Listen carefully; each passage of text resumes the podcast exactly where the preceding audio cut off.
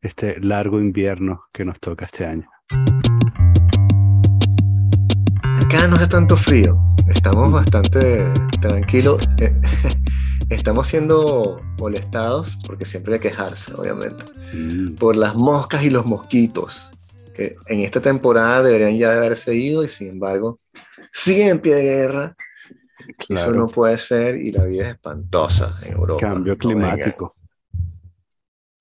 Este, no sé qué está pasando, ¿verdad? Con el clima. ¿Ustedes tienen mucho frío por allá? Hubo frío, luego hubo un calor muy extraño Ujú. y ahora hace frío otra vez. Bueno, frío, a ver, esto no es frío para nadie, Exacto. excepto para, excepto para un caraqueño.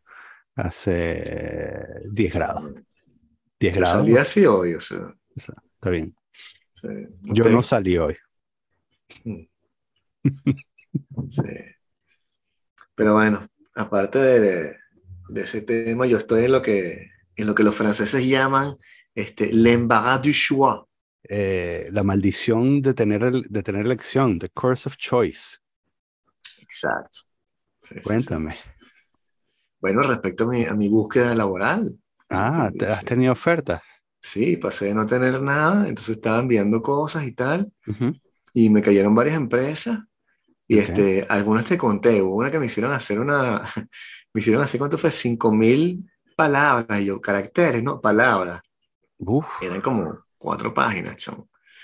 Y le escribí una cosa y ta, ta, ta, ta, y, y después que no, este, me mandaron un email como de dos líneas.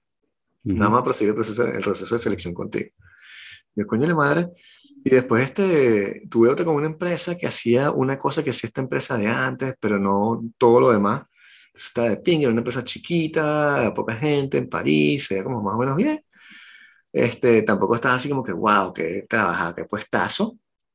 Pero el tipo le caí súper bien. Y me llamó, me dijo, coño, disculpe, tuvimos un gran debate al final, eres tú y otra chama, pero la chama tiene más experiencia en SEO Mm. y entonces y tiene un proyecto más a largo plazo sobre no sé qué, qué coño. Este, y yo, bueno, sí, perfecto, no pasa nada. Y le dije, pero te puedo preguntar algo yo a ti. Y, y el tipo dije, sí. Coño, yo no soy muy bueno este, pidiendo plata, bueno. Entonces, ¿cómo Mm. coño? O sea, ¿cómo hago en ese, en ese pedo? Cuando Lo que te pedí fue mucha plata. Porque me han llamado cuando yo estaba en Curazao de vacaciones, me llamaron por teléfono y estuve Ujú. 40 minutos hablando por teléfono con unos Ajá. tipos Wow. este, y después me di cuenta que cuando te llaman por teléfono y estás en el extranjero, lo pagas tú y fueron 80 euros. Y verdad me estaba Oh, matando. Yo no sabía que cuando tú no, recibes la no, llamada, no. tienes que pagar. En fin, ese es mi contrato de que es así. Sí. Pero hablé con unos tipos, se veía bien también, y me han dicho después como que no, es que nos pareció muy caro con Mm, respecto a los años de experiencia. mm, Y yo estaba pidiendo lo mismo que en la empresa donde yo estaba Anterior. antes. Sea suficiente, sí. O sea, está en lo mismo, mismo vaina. Y en la empresa me decían, no, pide más y tal y así. Entonces le tipo, coño, este, yo pedí eso. De ahí en adelante dije, como, coño, estoy pidiendo demasiado, vamos a decirle bajo, qué sé yo.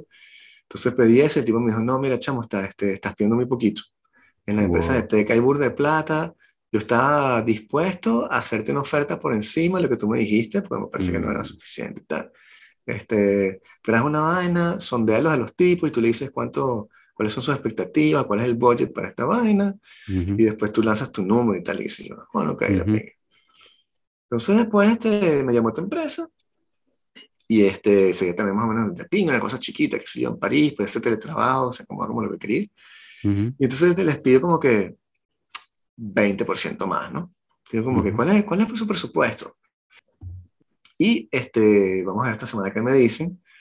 Y en el interín me llamaron también la semana pasada una empresa que yo había visto así como que, jaja, esto se ve como divertido, tipo, no lo piensas mucho, y después te llamaron, y era un club de este, high rollers, así de, ¿sabes? Gente Mm. con, con mucha plata, Ok. influencer y businessman en, en todo el mundo, un club de influencias en el cual puedes intercambiar este contacto y entonces escribir contenido sobre qué sé yo, no sé qué vaina.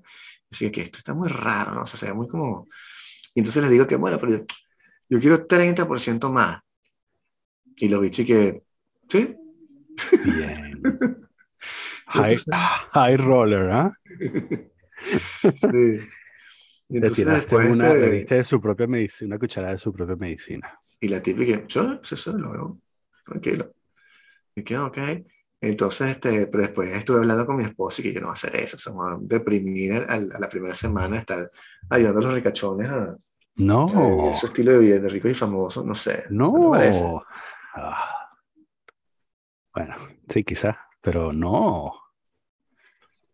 Me quieren hacer una segunda llamada y no sé si decirles que no la voy a hacer Ujú, porque no, no me siento allí o porque lo de los otros carajos tampoco es seguro. Yo les di el, el, el- el test, pero claro. ahora me dijeron, los carajos son una ladilla, me dijeron que faltaría una entrevista en la cual conozco a todo el equipo y después me hacen hacer una presentación oral Ok, ok, ok. delante del Mira, equipo y, Yo, este, yo y creo que es como, es como, no sé, es como si, imagínate que fuera una tipa.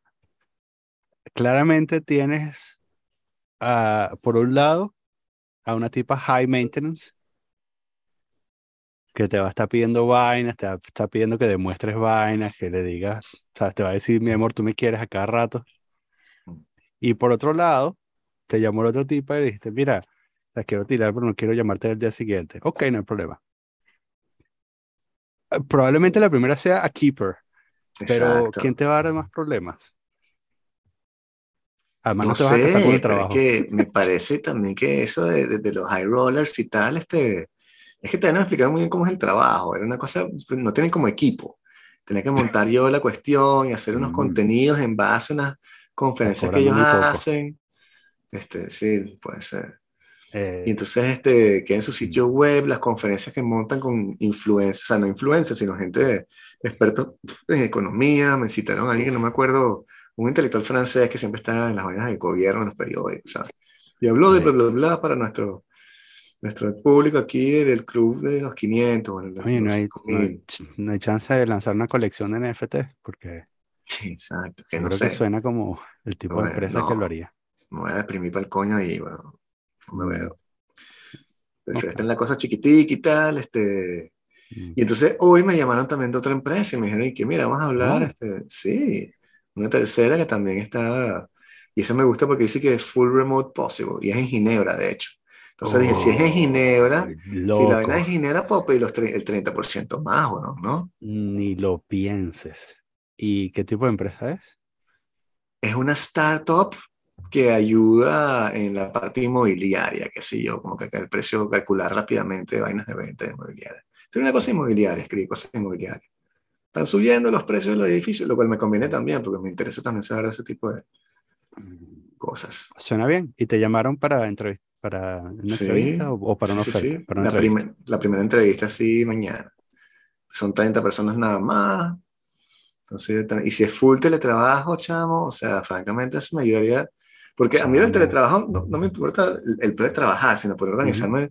Ir al jiu-jitsu al mediodía sería de pinga si pudiese hacerlo nada más lunes y viernes, lo que me quisiera. Entonces, esos dos días, teletrabajo, de pronto ir a la oficina una vez a la semana o una vez cada dos semanas, pero no, ¿para qué quieres que esté ahí? ¿Sabes? Claro, y No, en, y en este, este asunto es este, me imagino que bilingüe, ¿no? El de Ginebra. O todos.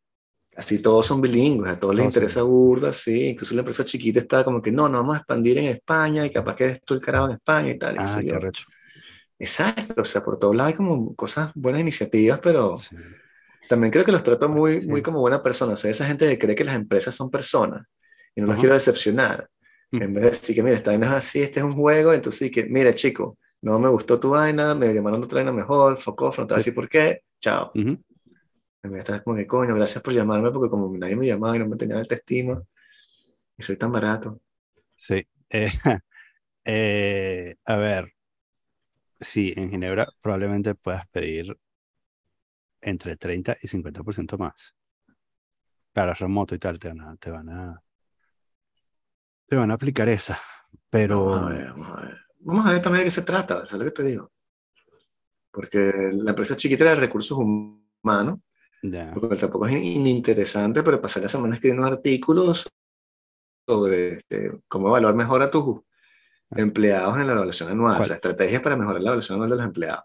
cuál es el, ti- Eso, cuál es el no título así del, como que, cuál es el título wow, del cargo? ¿Te lo sabes?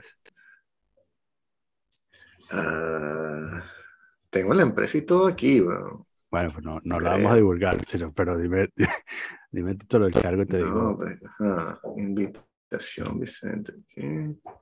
El cargo era... no me acuerdo. Era- si no era content manager, era por eso, por esos lares.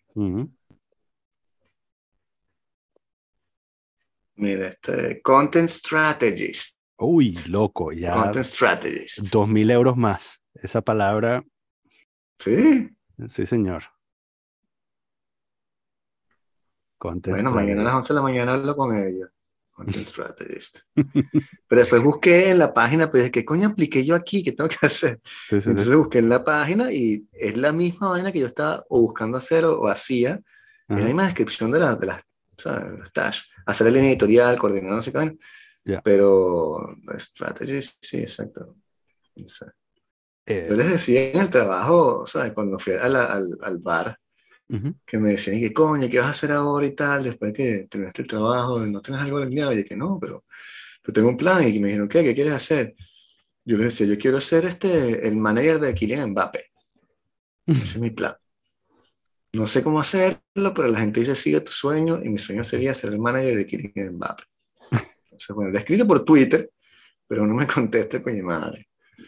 Pero sí, porque era muy, muy Chamo. fea esa pregunta, ¿qué vas a hacer? O sea, Este, sí, es verdad. Así como que ahora que has fracasado, ¿qué piensas hacer con tu vida? tiempo, disfruta el tiempo libre del desempleo. Mis mejores augurios. Espero que, Sí, sí, veremos. espero que te guíen. Espero que pueda por lo menos, me falta por lo menos dos o tres semanas así libres, libres para poder terminar la canción que estaba haciendo, chamo. No tengo Mm, tiempo. Eso estaba procrastinando por un lado y tengo los chamos en la casa por otro lado.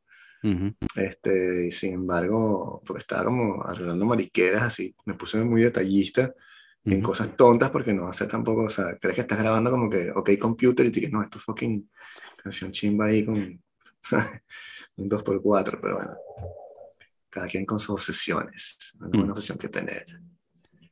Está bien. El, el jue- jueves pasado fui a, a mi primer evento social en el trabajo. Luego de muchos, muchos, Wow. muchos, muchos, muchos meses. Luego de haberme escapado de todas las fiestas y todas las cosas. Por primera vez de 2019, este, voy a una, un evento social. Estuve desde que me desperté el jueves diciendo, maldita sea, ¿por qué acepté ir a esto? Como que, ¿sabes? Eh, con ganas de desmayarme y despertarme después de haber ido. Oh. Eh, eh, este, y mm, maltripeando todo el día. Y entonces, ¿sabes? Me meto donde, a ver dónde era. Y entonces era, era como en una. O sea, parecía, era, era un bar con minigolf. Wow. Y entonces parecía, pero parecía por las fotos, tenía toda la pinta de ser estos sitios de team building malos, así como un, ¿sabes? Como, como un escape room, este, ¿sabes? Y así como, como muy, muy multimillonario, muy frío todo, ¿no? Este, la página estaba en inglés y yo, que ah, esta mierda, el coño de la madre, chamo. Total que, y me agarró una cola, tuve una hora para llegar, una- un tráfico de mierda para llegar hasta allá y tal. Total que llego a la calle, me acerco a la calle así arrastrando los pies, siguiendo el Google Maps, y cuando llego a la calle es el callejón de los templarios. Y que, ok, o sea, solo por esto yo creo que valió la pena, ¿no? Y entonces empiezo a subir por el, el callejón de los templarios y entonces veo el anuncio del local en una rampa que se mete debajo de la tierra. Y es que, tell me more. Me paran en la puerta, un tipo, o sea, me paran un negro en la puerta y me dice, ¿a dónde vas? Y que voy al bar ese, tengo, estoy con un grupo. Ok, está bien. Y entonces entro y la vaina es, huevón, un bar debajo de la tierra en un, no sé, un estacionamiento, no sé qué coño era, ¿no? O sea, es un hueco debajo de la tierra. Música de los 80, todo volumen. Pero nada que ver con la foto. O sea, las fotos lo ponen todo súper limpio y era un bar horrible, cutre, pero con un mini golf, ¿no? Claro. todo grafiteado y Uy. vaina, este, sin aire acondicionado, ¿sabes? Todo el mundo, ¿sabes? O- o- ¿sabes? Hediondo a sobaco. Y qué bien. Y entonces, imagínate, nos gritan las instrucciones porque no puedes oír por encima de la música. eh, nos dan las pelotas y después nos dan los palos. Y yo dije, este es mi tipo de bar. Porque te dan la caña, o sea, tú compras el paquete, te dan la caña gratis, te dan caña y una barra de metal en un bar bajo tierra. Lo único chimbo es que estaba con gente de trabajo y, ¿sabes? No me pude, digamos que, soltar como, yo creo que como, como merecía el Sí. sitio, ¿no? Pero es el Exacto. propio sitio para, para caerte a palos, emborracharte y después terminar rompiendo algo con uno de esos palos, ¿no? Obviamente alguna, o sea, alguno de, los, de las personas que han jugado ahí han terminado haciendo eso. No, yo jugué minigolf en Mallorca cuando fuimos y era fino porque como es España, Tenías el bar del sitio que te vendían jarras de caipiriña o jarras de Ujú. sangría, tú escogías, ¿no? Y era casi Ujú. litro y medio. Entonces nosotros jugábamos y después nos sentábamos y dejábamos los chamos jugando solos y nos caímos a palos durísimos ahí, era, era fino, tiene esa cultura como de, de, de- de beber eh, y hacer actividades de pinga, ¿no? Sí. Es fino. Bueno, yo fui una vez a un, a un bowling de esos de, de- de luz negra oscuro, chamo, es bien de pinga. Claro, fui una vez. Bowling es una vaina que tú vas una vez cada, no sé, siete años. Sí, Este, bueno, menos que te guste, un deporte bien divertido, pero no sé, bueno, todos los fines de semana así, tipo en serio, no era lo Sí. mío. Pero fui con un pana este de luces negras y gozas una bola, también puedes pedir de, de beber.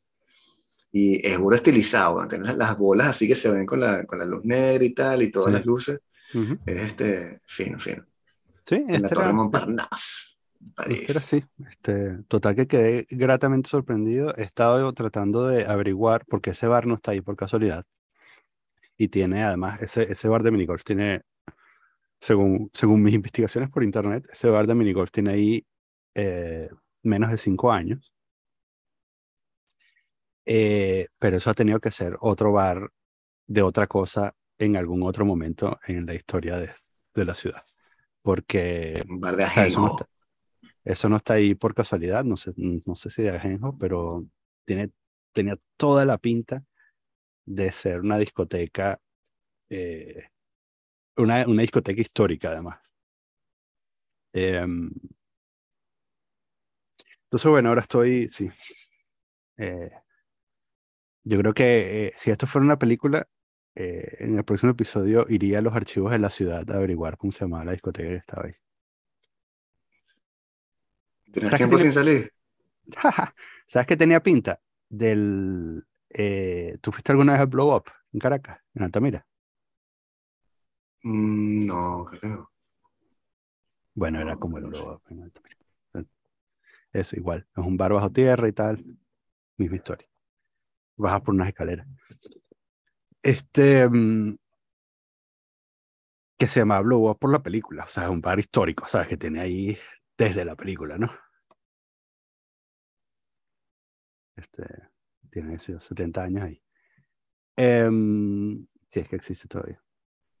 No, me Chamo, gustaba. lo- hoy estaba- ¿Cómo se llama? El túnel, weón. El, El túnel, túnel, ¿sí claro, el túnel, túnel? ¿no? Sí, claro, el túnel. Ah, interesante. Pero no fui tampoco tanto, o sea, sitio que se echó poco entre todo. Mm, Sí. Sí. Este, pero en fin, este, Te, en esa te- estamos por acá, ¿no? te quería preguntar. Hoy estaba pensando, porque hoy sí, es lunes, ¿no? Y entonces este, estuve pensando, eh, estaba pensando una cosa y dije, bueno, si tan solo hubiese una persona a quien preguntarle esto. Entonces, dado además que, que hemos subido de, de posición en, ah, en el ranking en Portugal, y ahora estamos de ah, Sí, 33. sí. 33. Em, el ranking del podcast de filosofía. ¿Por qué? Quizás esto, y además esto quizás es una pregunta equivocada, pero ¿para qué tiene uno un podcast si no es para hacer ridículo? ¿no? O sea, porque además mi, mi comprensión de toda la materia es, es muy, muy, muy, muy tenue, ¿no? O sea, no, no, no, no alcanzo a entender un montón de cosas. Pero ¿por qué? O sea, si, em, si Kant de alguna manera unió el, el empiricismo con la razón. ¿por qué se llama crítica a la razón pura y no crítica al empiricismo puro? ¿O crítica a la razón y al empiricismo? Huh. La razón vendría antes que el, que el empiricismo, ¿no?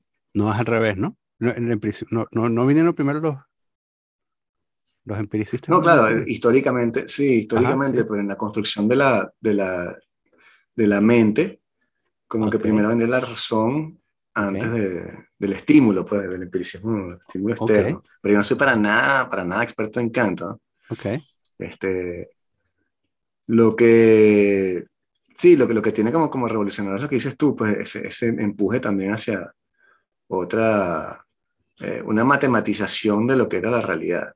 Porque, por cierto, quería mandar un saludo justamente a, a Diego Ramala, que es un oyente que está en Portugal, que me escribió justamente para decirme que era él, sí, que él era uno de los responsables ok. de este Hola, Diego. desastre de los rankings. Sí, sí, sí. Excelente.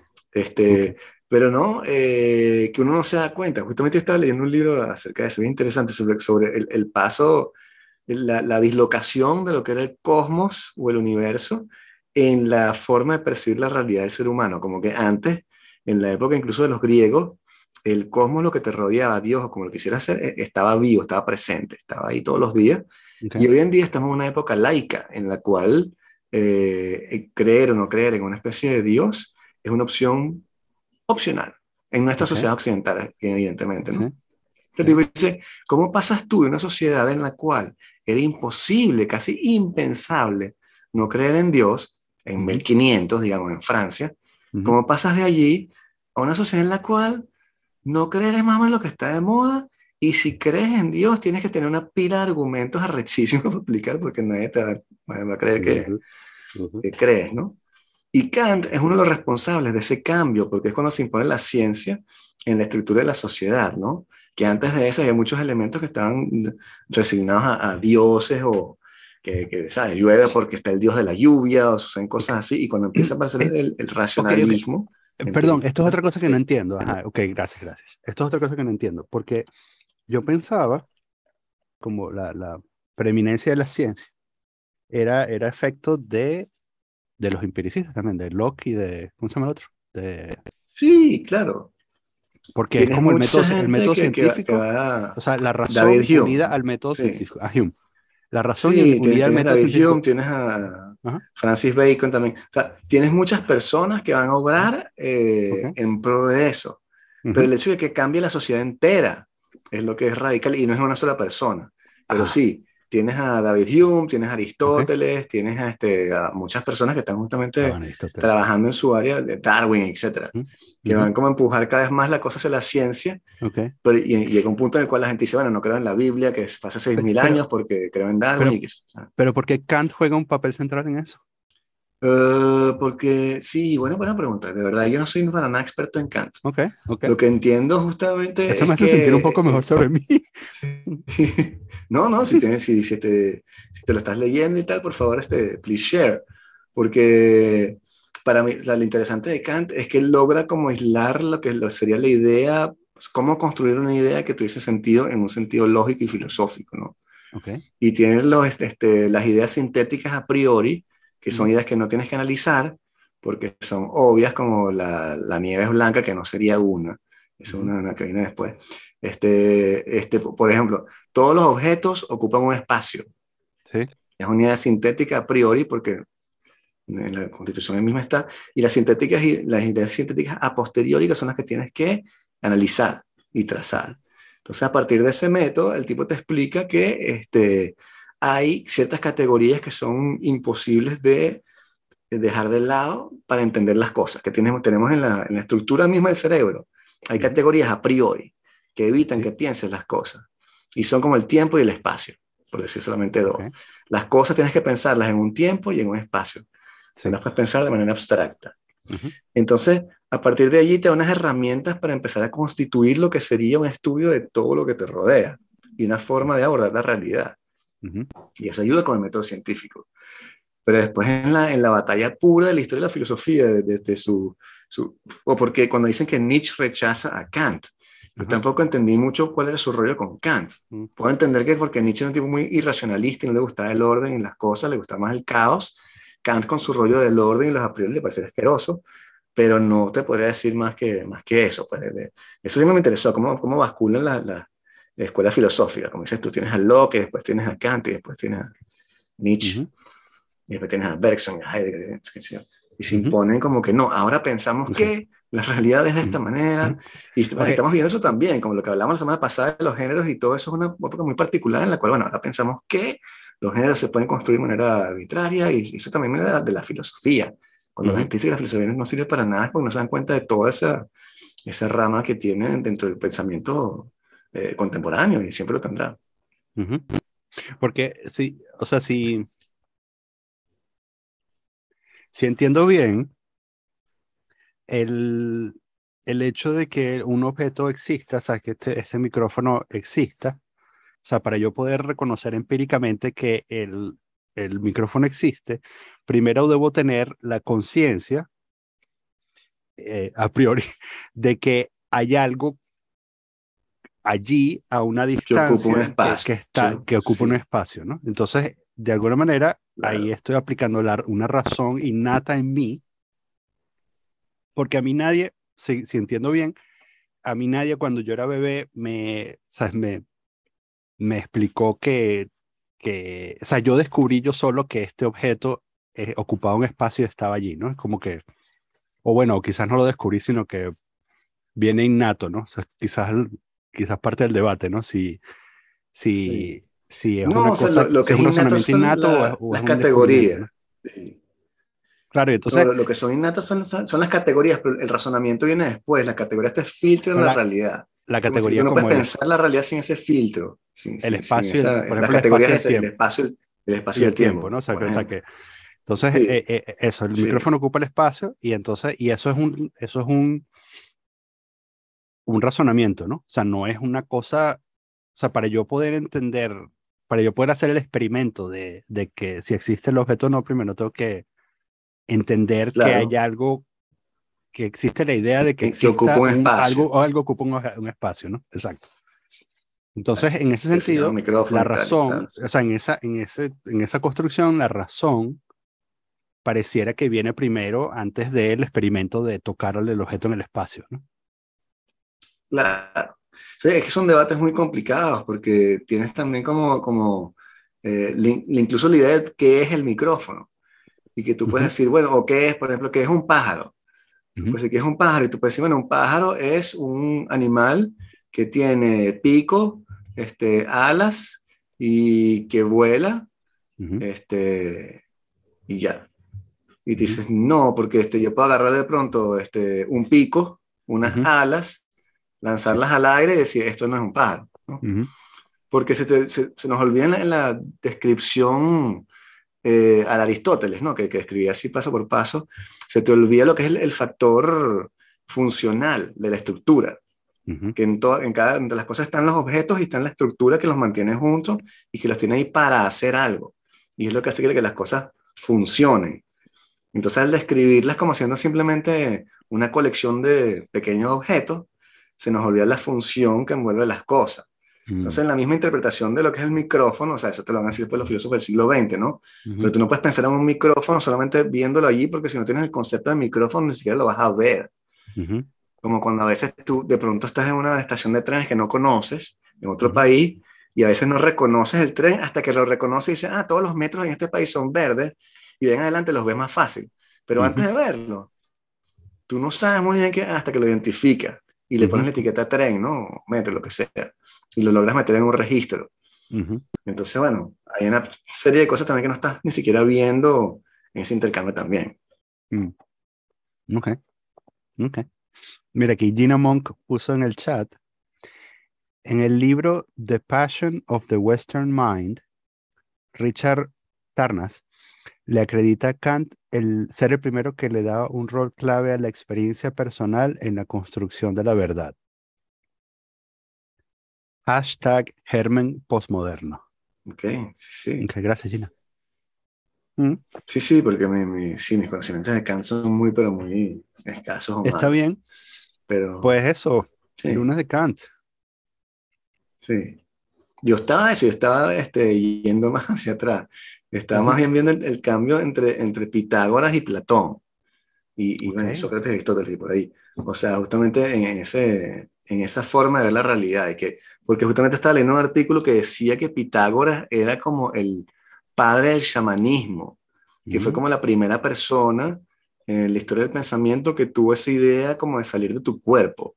Porque él Ujú. tenía, este, él creía en la metempsicosis.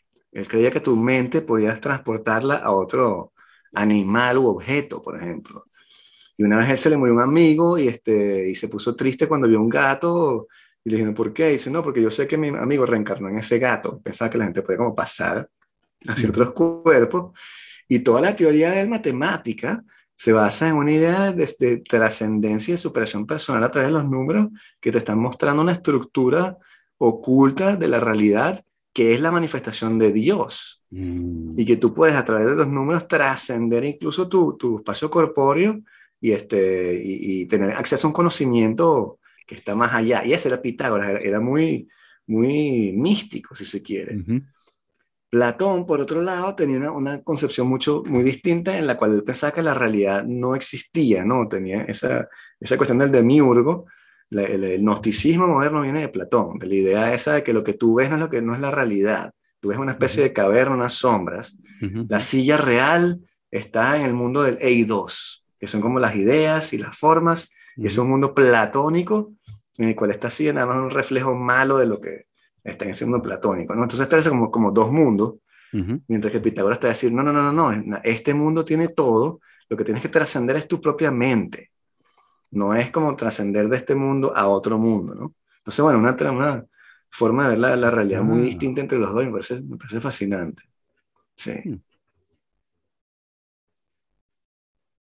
Sí. Mm. Entonces, bueno, en- y lo que te digo en esa época, tú sabías que, que Pitágoras, por ejemplo, fue el que inventó la palabra cosmos. No. La palabra cosmos con K le inventa Pitágoras y quiere decir este, orden y belleza. Por eso Mm. cosmético viene también de allí, porque él, él Oh. pensaba que lo que es ordenado es bello y lo que es ordenado y bello equivale a Dios. Y Mm. por ello el número de oro, este, las relaciones matemáticas, La el triángulo, la perfección, la Yo, claro. sí, yo supongo que No por eso, por no esa búsqueda de- es difícil imaginar cómo la experiencia de descubrir la, qué sé yo, algo tan básico como la relación de los ángulos de un triángulo, ¿no? O la relación de las proporciones en un triángulo. Pero mm, debe ser una experiencia sobrecogedora, ¿no? Como, como darte cuenta de que esto que parecía arbitrario tiene un orden. Y es un orden que Claro, y puede ser, todo, eh, que puede sí, ser expresado, o sea, puede ser escrito, expresado y, ¿sabes? reproducible y todo eso, ¿no? claro, y que tú estás como transcribiendo la gramática de Dios. Tú no estás describiendo el triángulo, tú estás describiendo la gramática con la cual Dios Sí, hizo sí, una catedral, porque a partir de ahí puedes hacer una pintura, sea, claro.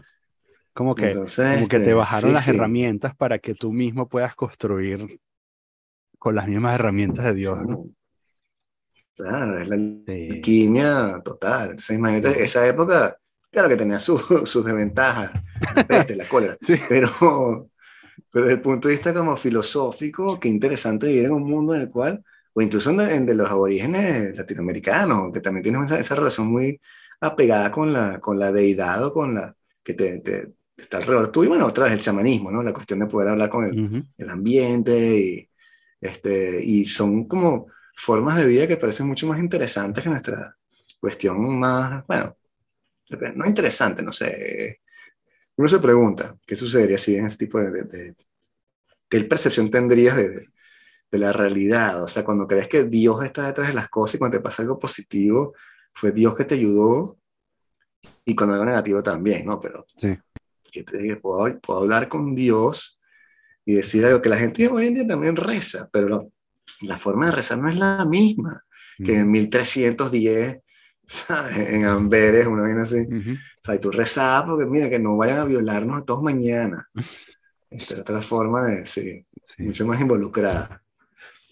Sí, sí, Este, que el río sí, no bueno, no sé, ¿no? Y justamente cuando, cuando pierdes esa conexión con ese, ese sentido de trascendencia y lo vuelves todo como un materialismo muy básico y, y- y muy ramplón, si se quiere, este, aparecen eso, aparecen unos etos chimbos como los superhéroes en, la- en la- en lo- en los juegos de video, en las películas, Ujú. como que ese, ese arquetipo vuelve a aparecer, este, los zombies también, ese arquetipo como del hombre muerto y tal, porque no tienes, eh, no tienes esa idea de, de- de trascendencia de Dios, lo cual no quiere decir que sea bueno ni malo creer en Dios, es otro tema, ¿no? Pero como sociedad, como tal, cuando tú no le das a las personas ese espacio de escape, se, se van hacia cosas completamente nihilistas, ¿no? Claro. Porque no tienes Claro. ese, ese anclaje. ¿Cómo, cómo es lo de los zombies?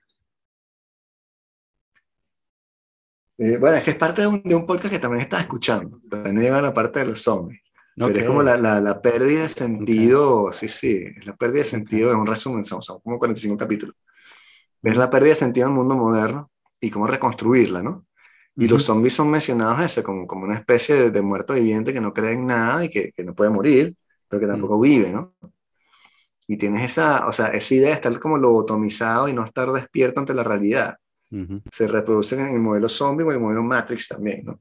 Ok, que sí. tienes una especie de, de mundo real que está sucediendo, pero tú no lo ves porque estás Ujú. pegado con el teléfono o con Ujú. una especie de, de, de- te están engañando y hay una realidad más real que está ahí, que es Platón, otra vez, Ujú. la misma idea Sí, sí, de la, la la Platón. y tal. Claro, claro, sí. Y en ese, como esa sensación de que somos zombies, estamos atrapados en, en Zombielandia. Ujú. Pero sí, sí, los zombies son arquetipos muy, muy, muy, o sea, todos nos, nos fascinan, ¿no? Yo decía incluso de niño, los zombies eran como, ¿cómo no los puedes matar? Ah, pero sí los puedes matar. O sea, pues esa siempre es la cosa, ¿no? No los puedes matar hasta que los puedes matar, que es casi siempre Sí. de la misma forma, pero sí que te avasallan con el número también es este, interesante, o sea. Pero desde chiquito en Canal 2, en Canal 8, pasaban de verdad las, las originales de George Romero y yo las veía como un loco, porque Ujú. no tenía hermanitos ni un coño, o sea, estaba solo en la casa en televisión. Sí. Éramos yo y como tres carajos más el lunes así temblando en el colegio. ¿Qué, qué pasó? ¿Tú también viste la en los zombies? Sí. Ah, cinco locos así, sí.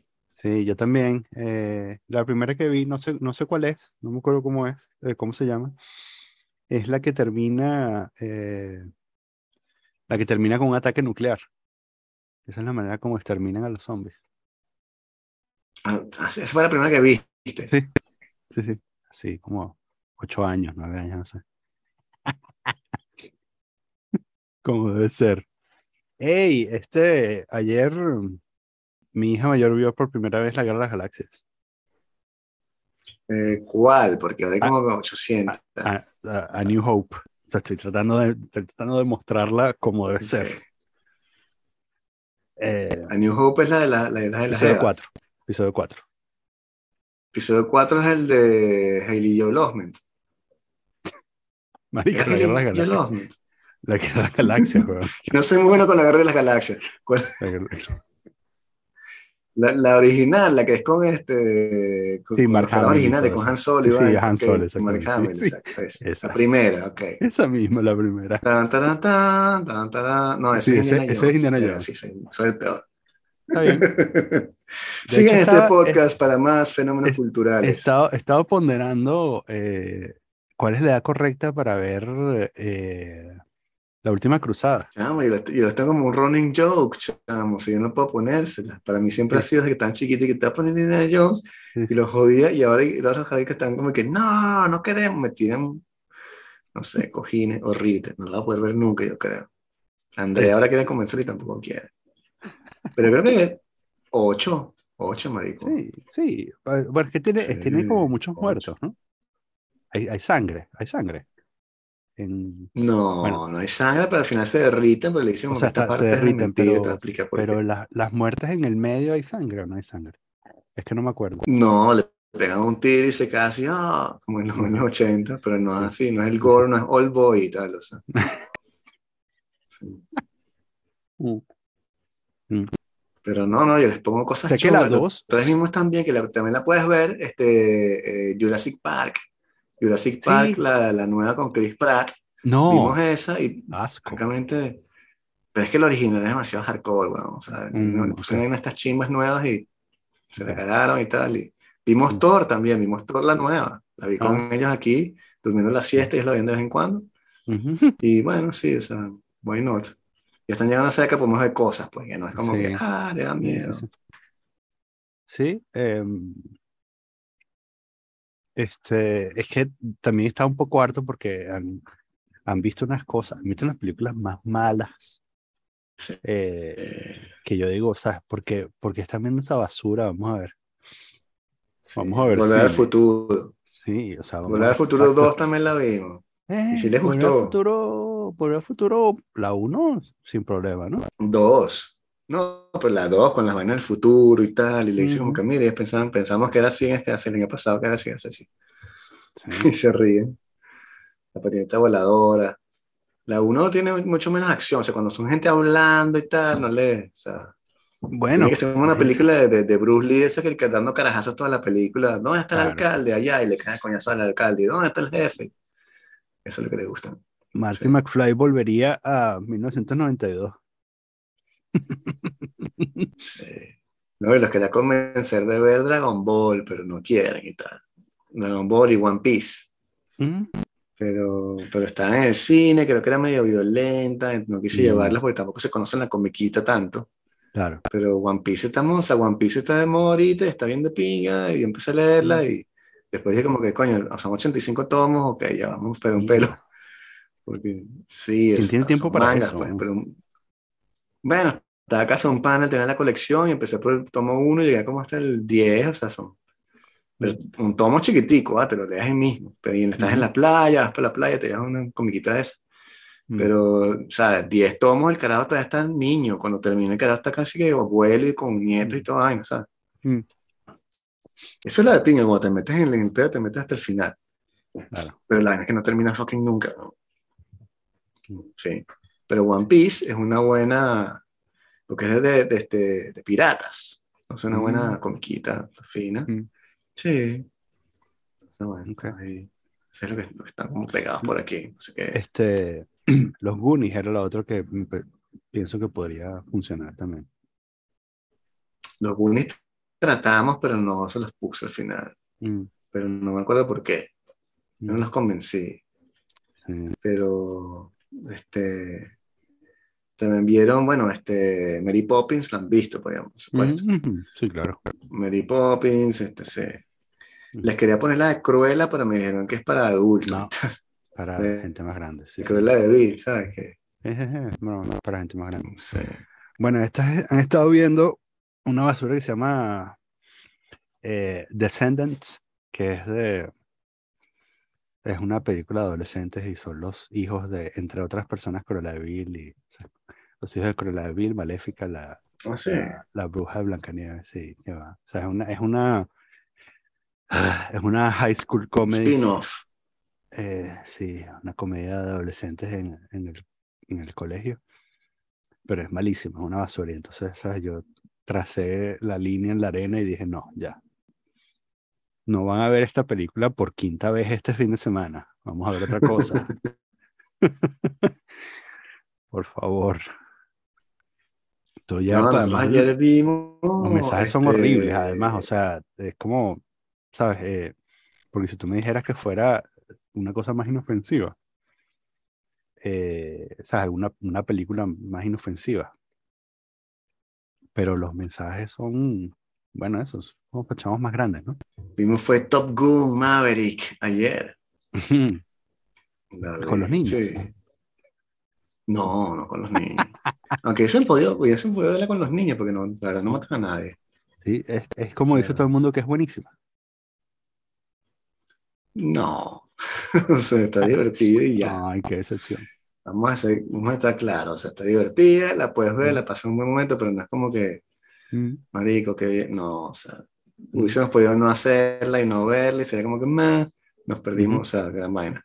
Pero está divertida, es la misma vaina. Es como, es como cuando sacaron la, la de Star Wars, que no me acuerdo si es la 8 o la 9 o la 15, weón, ujú. que era calcada sobre episodio 4, el que tú acabas de ver, que era calcada, que, pero entonces que eh, en vez de matar a Obi-Wan Kenobi, matan a Han Solo.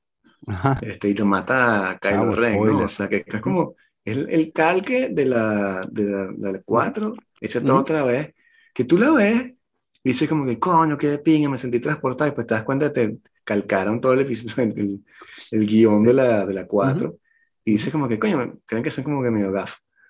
Algo así, pues, que tú, o sea, está de pinga, te puedes divertir, pero está también calcada encima de la, Mm. Del original, hasta las escenas icónicas que no te voy a mencionar para no jodértelas. Y me encanta porque tiene esa cosa gringa como que, este, ¿cómo se llama esta jeva? Este, Jennifer Connelly.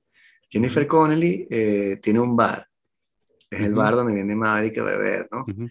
Y la cara tiene un bar y hace su trabajo y tiene su chamo, pero la cara maneja un Porsche y Claro. tiene una, un barco, un barco con unas velas y tal Claro. que lo saca a navegar y sabe navegar burda y, y Marico, enseña él que ella también esa- sabe esas dominar. la- bien caras en ese pero bar, ¿qué bar es ese? Exacto. Entonces, ¿cuál bar es ese que tiene esta que- Mm, y maneja un carro deportivo? O sea, no te estoy jodiendo. Claro, claro. Entonces tú, bueno, tiene ese lado como muy gringo que nada se Mm. explica así. Él maneja una moto de esas de carrera. de- de- Claro, sí. Hay una parte muy rara que están jugando voleibol en la playa. o- es voleibol, no me acuerdo que están jugando en la playa. sí. Pero están todos sin franela y Tom Cruise también. Pero, marico, no es lo mismo este, Miles Turner, que tiene como 24 años, 27, no sé cuánto Ujú. que hizo pesas para la película, que está burda papeado, y Tom Cruise, que está papeado para, la, pero para carajo de 62 años, o sea, se ve como la, la piel gastada, pues entonces como, ¿por qué estamos? Porque no podemos asumir que simplemente Tom Cruise no se quita la franela y los otros, o sea, porque tienes que competir también, Por- así como que, sí, ah, o- te dice el por- saque que te... ¿Por qué no se pone una franela? Sí, eres el profesor, se supone que eres el profesor ahora, o sea, Podría ponerse una franela, ¿no? sí. Sin manga, Ah, mentira, está jugando de fútbol, fútbol americano, la, está jugando de fútbol americano. también. Más razón. Sí. Franela sin manga. Sí. Sí. Y por supuesto que bueno. corre más rápido que los chamos de 20 años, ¿no? Claro, obviamente. As you do. Claro, porque a medida que te haces más viejo, este, tienes más tiempo Corres para más desarrollar rápido. tus músculos. Exacto. Este, Pero en fin, está divertida, la puedes ver, la puedes, o sea, es muy. USA y es súper cómica porque es como la- las películas de, de- del siglo XXI que no tienen como, el malo no tiene cara. Entonces no Ujú. sabes quién es y no te dicen quién es para que entonces en China también lo puedas vender y en Ah, Rusia. claro. Entonces el ma- o sea, tienen una misión en un país que no te dicen cuál es Sí. pero parece como si fuera Europa del Este, pero no sabes muy bien dónde. Los Sí. malos tienen todos unos cascos así transparentes que no les ves Ah. la cara, no sabes ni siquiera si son marrones, o sea, Ujú. qué carajo. Este, y ya es en una misión extraña en un país que nadie conoce. Está bien. Bueno, es como la expresión máxima Sí. de, la, de la otredad, ¿no? Sí, exacto, el malo. Sí. Ujú. Y es, fill in the blank. Sí. Eso, los rusos, los chinos, los venezolanos. Sí. Entonces tiene ese lado como muy, muy extraño de la nueva era de Hollywood, que va a ser así. Pero los cazas que, que vuelan son MiG, supongo. O sea que ya eso descarta como la mitad del mundo, ¿no? No, los de ellos son los F, no sé qué vaina, porque no sé por qué, o sea, te, te explican en la película, pero francamente no le para tanta bola. Ajá. Hay una razón por la cual tienen que usar estos, estos aviones especiales de, de F-13, ¿no? Hay así. Ajá. Y esos son los que volaba Tom Cruise, entonces tienen que traer a Tom Cruise para enseñar a los chamos nuevos a, a volar. No, güey, güey, güey, güey. No, no, no. O sea, no, sí, exacto. O sea, en Top Gun volan F-14, pero no, F-14. F-14, En el- ¿no? Sí, No, no digo, pero los malos usan MiG, 15. supongo. Los malos usan MiG, sí. Claro. Aquí son otros, unos aviones otros, que los llaman como generación 3, una vaina así, no te dicen de qué Mm. país son, no tiene bandera, no tiene nada, no lo ves, o sea, es como un avión... Son rusos. Sí. Exacto. O chino, o sea, que no sabes, de verdad que nadie puede decir. Ok. Mm, Y Muy inteligente desde el punto de vista del marketing. Yo vi el otro día de Batman. La de. Ah, sí, sí, la de Pattison. sí, sí. Sí. este, Buena nota, me gustó. Sí, sí, la, la adelanté. La adelanté en algunas partes. Está bien, supongo. Eh, No, hay un artículo súper bueno, no me acuerdo en qué periódico, sobre los problemas de, de DC Comics. Que DC. Comics no lograba como crear una, una empresa, una franquicia que se mantuviese y que no tenían películas como del universo Marvel, que tienes una película que se conecta con todas las demás, sino que Ujú. DC Comics hacía una película aquí, una película allá, porque Ujú. acababan de matar este Batgirl o Batwoman. Ujú. La iban a sacar y la mataron y les costó 90 Ah, sí, millones sí. y no la han ni siquiera sacada. Sí, sí, sí. Y era rarísimo porque la protagonista es latina y la, la segundona es una mujer trans. Entonces tienes como que todos los ¿Qué más ingredientes para hacer tremenda película woke Sí, y tal. bueno, y la mataron así los tipos y que no, va a Mm. perder plata, no, no, no, vamos a sacar, pues, no sé por qué. Pero la mataron, entonces DC Comics no logra hacer un personaje que funcione así. Entonces, bueno, Black Adam es como el último intento, Claro. pero incluso son tan locos que tienen como diferentes personajes en cada iteración de la cosa. Entonces, como Joaquín Phoenix es el, el guasón, pero también es el carajo de, de, de- de Batman, pues, de Batman. Que hay Mm. guasón también, pero no es Joaquín Phoenix y tampoco es Jared Leto, que él quiso Suicide Squad. Mm. tiene como diferentes personas. En cambio, en, en el universo Marvel, Thor es el chamo este, ¿sabes? Y Capitán América es el chamo este y no se cambia. Entonces, tienen como esos problemas Sí. creativos, se puede decir, pero, Mm. pero no sé, estoy tan, tan, tan cansado del género de superhéroes que, que, que Mm. ladilla. O sea, incluso el Black Adam lo veré como vi la de, la de Top Gun ayer, o sea, Mm. Ser escrúpulos y... Chamo, Cuevana, cuéntame, cuéntame de Cuevana, ponme al día, porque desde hace meses no puedo, desde- en esta parte del mundo no se puede ver Cuevana. Ah, no, yo que sí, se- yo vi ¿Qué ayer usan los chicos cool ahora todavía? ¿Tú usas Cuevana? pero Cuevana 3, Sí, claro, Cuevana 3, pero ah, no, es que aquí no funciona. sí. Aquí me escupe el ¿Ah, no? internet. No, me, el internet me dice no. Te voy a mandar el link que yo uso a ver si te funciona. Ah, bueno, eso, mándame el link. Pero, sí, sí, pero que siempre lo van los- cambiando, ¿no? Si no es una web de, de ping-pong tonto Para ahí. que me manden a los helicópteros negros. Exacto. Pero sí, estoy en, Cuevana Mm, y bueno, Está en Cuevana. contento con Cuevana. Con el servicio. Estás contento que vas a renovar. Sí, que a, a los franceses. Que los franceses aquí cuando te cambian el, el, el servicio, por ejemplo, de internet, la vaina es como que, mira, puedes quedarte en tu casa durante las próximas tres semanas. Y tú dices, ¿cómo es la vaina? Si vamos a pasar Sí, algún día entre las 7 así- y las 10 de la noche. Tal cual. Entre las 7 y las 10 de la noche. Sí. Sí. Y si no está, entonces se arma un peo y tienen- son tres meses más. y- horrible. Sí. Eh, bueno, al menos tu correo llega, no como aquí que el- al cartero le da ladilla y entonces no. Cuando los, cuando los paquetes son muy grandes, les da ladilla caminar hasta el edificio y entonces marca el. Si, si no cabe en el buzón, lo marca como que no encontró el buzón. Y se lo lleva. Entonces, sí, se lo lleva. Y entonces, en Ah, algunos bueno, pero no casos, se lo si- si- lleva y eso no lo pierde. si tengo suerte, deja un aviso de pasaje, pero, por ejemplo, la semana pasada, eh, los controles de estacionamiento que, que esta gente nos vendió se han ido dañando uno por uno. Tenía cuatro y me quedan dos. Entonces, eh, entonces bueno, me metí y compré ¿sabes? un clonador de, de control de, de sí, control remoto de estacionamiento y no funciona porque los míos usan código variable, que es una cosa ahí que hace que no puedas clonar, que no puedas clonar el control. Entonces, bueno, tuve que pasar por el aro y comprar el, el control en la tienda que lo vende, que es una tienda en Mónaco. No sé por qué demonios queda en Mónaco. Porque no hay impuesto. Y la vaina, cada control cuesta 40 euros. Y el envío, en- y el envío 4 euros. Entonces, compré los controles. No llegaron. Y entonces me envía, una semana después me dice, mira, me envía un mensaje, hemos recibido el, los controles de, devueltos. eh, esta es la dirección, porque dice que como dirección encontrada, esta es la dirección que usted puso, exactamente mi dirección, con todas las señas. es la tuya, claro. la más completa, la versión más completa que yo puedo dar de mi dirección. No Entonces, si quiere, que lo dejen en el supermercado No. enfrente. no, por Dios, No. eso es demasiado para ellos. Si, si quiere que se lo enviemos de nuevo, por favor envíe un cheque por un monto de 4 euros. Y entonces yo dije, o sea, me cagué la risa porque, che, qué ¿sabes?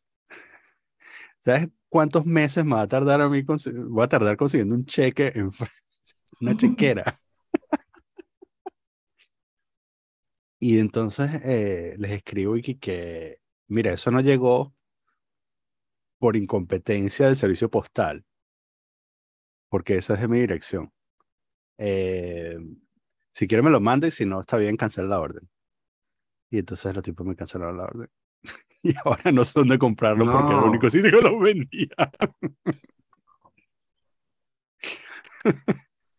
Pero bueno, es que si me lo mandaban otra vez iba a fallar otra vez, a menos que me tocara otro carteo, qué sé yo. A mí me pasa así con un sitio en Alemania que vendía unos suplementos alimenticios que estaba comprando, que estaban baratos, mm. Y los compré, entonces los tipos ven que este, te llegó y yo bajo y no están allí, y entonces me recho, les pongo el sitio, coño, esta vaina no llegó, que a tener ustedes, este, no sé qué tal, que mi dirección, tal. Me escriben, no, pero tal, no, pero yo estaba contando con usted. Les que el pedo, cancelen la vaina, bueno, te vamos a la plata, busque ese número, cancelé la vaina, me arreché. Y al día siguiente me llegó por el correo. Y que estaba ahí. Y los caras me devolvieron la plata. Y entonces les escribí como que, mira, por cierto, gracias por devolver la plata, pero solo para que sepa que sí me llegó. Y entonces los carajos, coño, ¿nos puedes devolver la plata que te devolvimos? y que, son nada más 22 euros, pero ok, limpios de mierda y les vale los 22 euros porque entre todo, tienes razón. No, claro, eso fue también, que esa plata robada. 20 euros siempre así como que, mira, nos equivocamos en nuestro pedo aquí que describiste que te ha llegado cuando te llegó. Claro, este, eso cuesta 20 euros. claro, o sea, tú, tú, no sé, porque después de comprarle, dije como que no, ustedes no saben, o sea, me va a pasar lo mismo la próxima vez que la dije, no lo hago. Mm. Entonces, bueno, tengo moral y ética con mi cartera, construir el mundo de mañana. Claro. Sí, una cartera 30% más llena, si Dios quiere. bueno, ya sabes, pide el doble. Mañana cuando hables. Sky's the limit. Content strategies, bitches. Dile, dile cuando te pregunte cuándo quieres ganar, te le dices cuánto es tu evaluación.